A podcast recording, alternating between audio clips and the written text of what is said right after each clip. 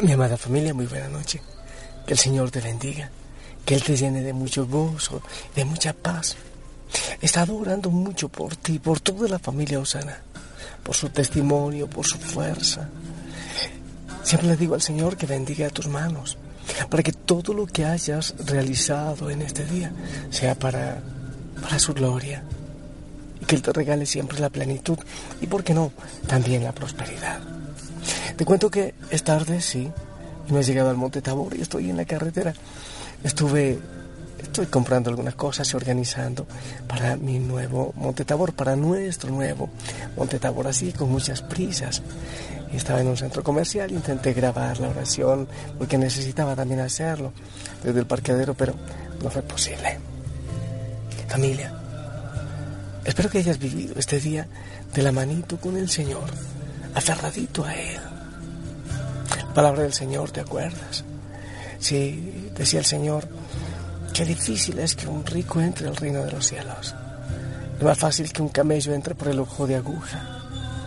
Entonces, Pedro después le dice así como con cierto interés comercial, pero bueno, lo hemos dejado todo. ¿Y qué nos va a tocar? El Señor lo consuela.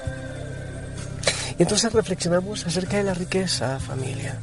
Mira, en el tiempo de Jesús, muchos se escandalizaban porque la prosperidad era tomado como bendición, tener muchas cosas era tomado como bendición. Y el Señor escandalizaba diciendo, no, es que no se trata de eso, se trata de otra cosa, el tema es diferente. Hoy mismo también, cuando, cuando tanta gente por el vacío que lleva en su corazón intenta llenarlo con poder, con riqueza. Muchos salen de la casa desde por la mañana y dicen, me voy a ganar la vida. Pero muchos la pierden. Porque lo que va a ganar es aumentar el ego y el poder y una cantidad de cosas que no dan plenitud. Entonces decíamos esta mañana que, ¿cómo podemos saber? Porque bueno, casi todo el mundo dice, no, no, soy rico hay que ser Carlos Slim o hay que ser, eh, no sé, los más poderosos en el mundo. Algunos dicen, yo no soy, yo solo tengo comodidad. ¿Cuál es la riqueza? Aquella que realmente nos puede impedir entrar al reino de los cielos. Y para eso debemos analizar nuestros apegos y nuestras seguridades. ¿En qué tienes puesta tu esperanza? ¿En qué tienes puesta tu seguridad? ¿Hay algo más importante en tu vida, más importante que Dios? ¿Cuándo te sientes tú seguro? ¿Cuándo sientes eh, cuánto dinero necesitas tener o cuántos títulos o, o no sé cuántas personas cerca para sentir que ya estás en seguridad, que ya eso es suficiente. Te repito, ¿dónde está tu seguridad? No te olvides lo que dice la palabra del Señor. Donde está tu tesoro, allí está tu corazón. Entonces la pregunta es, ¿dónde está puesto tu tesoro? ¿En qué pones tu esperanza? Y queda indudablemente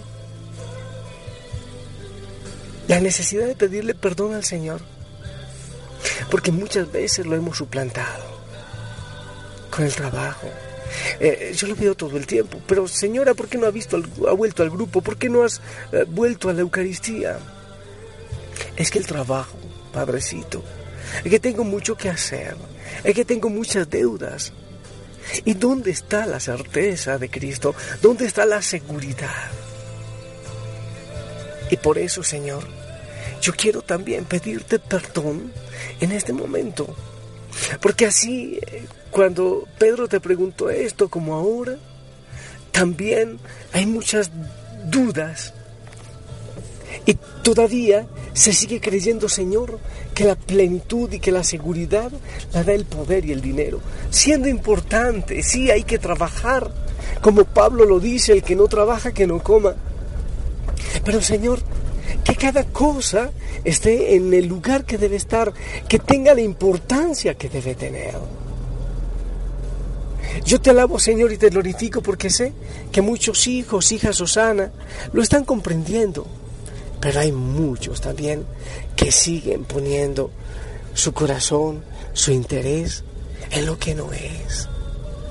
Yo te pido que vengas, Señor, y que nos abraces y que nos ayudes a sentir la verdad, a pensar en la verdad, a descubrir la verdad, el verdadero tesoro que hay en nuestra vida, que hay en nuestro corazón. Porque, Señor, cuando nuestro corazón está vacío, buscamos llenarlo de cualquier cosa y después nos damos cuenta que no era por ahí que tampoco esa era la solución. Y una vez más, Señor, nos sentimos vacíos. Por eso, amado Padre, yo te pido que nos abraces, que nos bendigas, que hagas tu santa obra en nosotros, que tome nuestro corazón, que saques tanta cosa que lo atiborra, tanto apego, tanta necesidad sin fundamento, y que nos llenes de ti, Señor así en la calle. Yo, Señor, me pongo un poco triste porque veo la gente desaturada, corriendo, comprando. Yo no sé si se acuerdan de ti. Te pedimos, Señor, que nos abraces y que llenes el vacío que hay en nuestro corazón. Que te busquemos, que no sea la riqueza lo que nos da la seguridad, que no sea los títulos, que no sean los puestos, sino que seas tú, Señor, nuestra única certeza y seguridad. Y por eso, Señor, por los que así lo entienden, yo quiero glorificarte, yo quiero alabarte, Señor. Gracias por lo que estás haciendo en este momento, en cada corazón, en cada familia. Gracias, Señor, por los que te entienden. Gracias por los que hoy evaluaron sus apegos, por los que hoy evaluaron sus seguridades. Gracias, Señor, por la obra que estás haciendo en la familia Osana. Y yo te pido, amado Jesús, que en este mismo momento los abraces allá donde están. Algunos han llegado cansados a casa de tanto correr, de tanto buscar a veces sin sentido. Algunos salieron a buscar la vida, pero la han ido perdiendo. Bendícelo, Señor. Glorifícate, amado Señor, en su vida. Y te pido que bendiga sus manos, que lo que hicieron en este día sea para tu gloria. Bendice su cansancio, Señor. En el nombre del Padre, del Hijo y del Espíritu Santo. Amén. Y les pido por favor que me bendigan y que bendigan también a toda la familia Osana.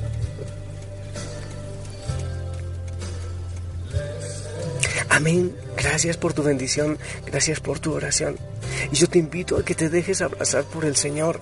Tienes cerca, seguramente la mayoría de ustedes tienen cerca los mayores tesoros.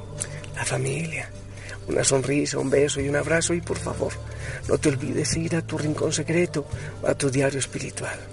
Evalúa tus apegos, tus tesoros y tus seguridades. Y di en casa, el padre John Montoya les ama, que la familia Osana les ama muchísimo. Y háblales del verdadero tesoro. Les amo en el Señor. Y si Él lo permite, nos escuchamos el día de mañana. Yo sigo conduciendo y estoy así como atolomembado, atontado. Parece que me estoy resfriando. Pero bueno, aquí sigue mi voz. Que Él te bendiga. Y espero que tú si estés en casita. Hasta mañana.